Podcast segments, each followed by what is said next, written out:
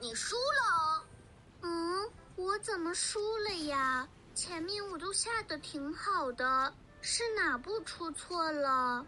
小小肠，你刚刚这步走错了，应该这样走。你看，嗯，确实这样走就对了。爸爸，你好厉害！哈哈，我只是站在旁观者的角度看得更清楚而已。小小肠，鹏鹏，这就是当局者迷，旁观者清啊。当局者迷，旁观者清。谁是当局者？谁又是旁观者呀？你和鹏鹏是在棋局里的人，所以你们是当局者，也就是身处在事情中的人。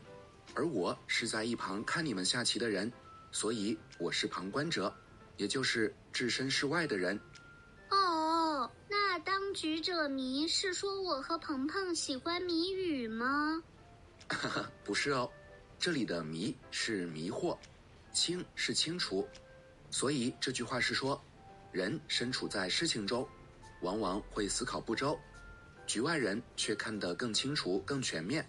爸爸，您是说我在棋局中看得不全面吗？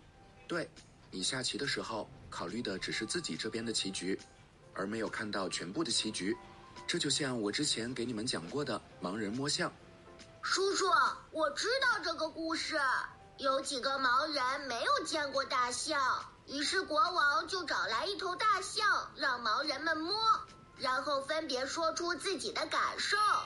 第一个盲人摸到了大象的牙齿，于是他说大象像一根萝卜。第二个人摸到了大象的耳朵，于是他说大象像一把扇子。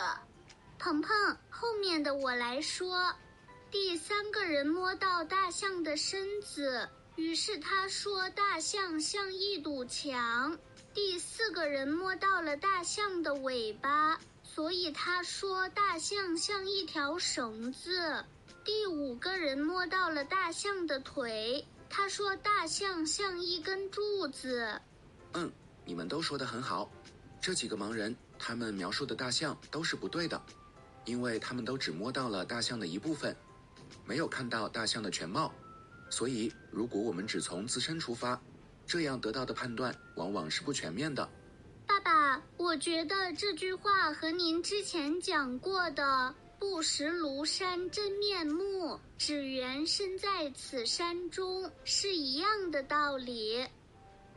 诗人横看庐山是山岭，侧看庐山是山峰，他得到不同的结论，就是因为他身处在庐山中，没有看到庐山的全貌。嗯，这个联想很贴切。这两句话确实有相通之处，他们都告诉我们，看事情要从全局着眼，不能只看局部。叔叔，我觉得这句话也告诉我们要多听他人的评价和建议，这样才能更全面的认识自己。我以前觉得自己很完美，做事情积极，对别人也很热心，可后来我的朋友们告诉我。我还有一些小缺点，比如做事情只有三分钟热度，有时还有点马虎。朋友们告诉我这些缺点后，我就知道怎样改变自己，让自己成为更优秀的人了。嗯，鹏鹏，你说的也非常对，我们要善于听取他人的评价和建议，这样会更加全面的了解自己。爸爸，我记住了。鹏鹏，你以后要多给我提建议，监督我。好的，小小成，你也要多给我提建议，我们互相监督。哈哈，你们都很棒，要坚持这样做哦。好了，再说说今天学的句子吧。当局者迷，旁观者清。小朋友，这句话。你学会了吗？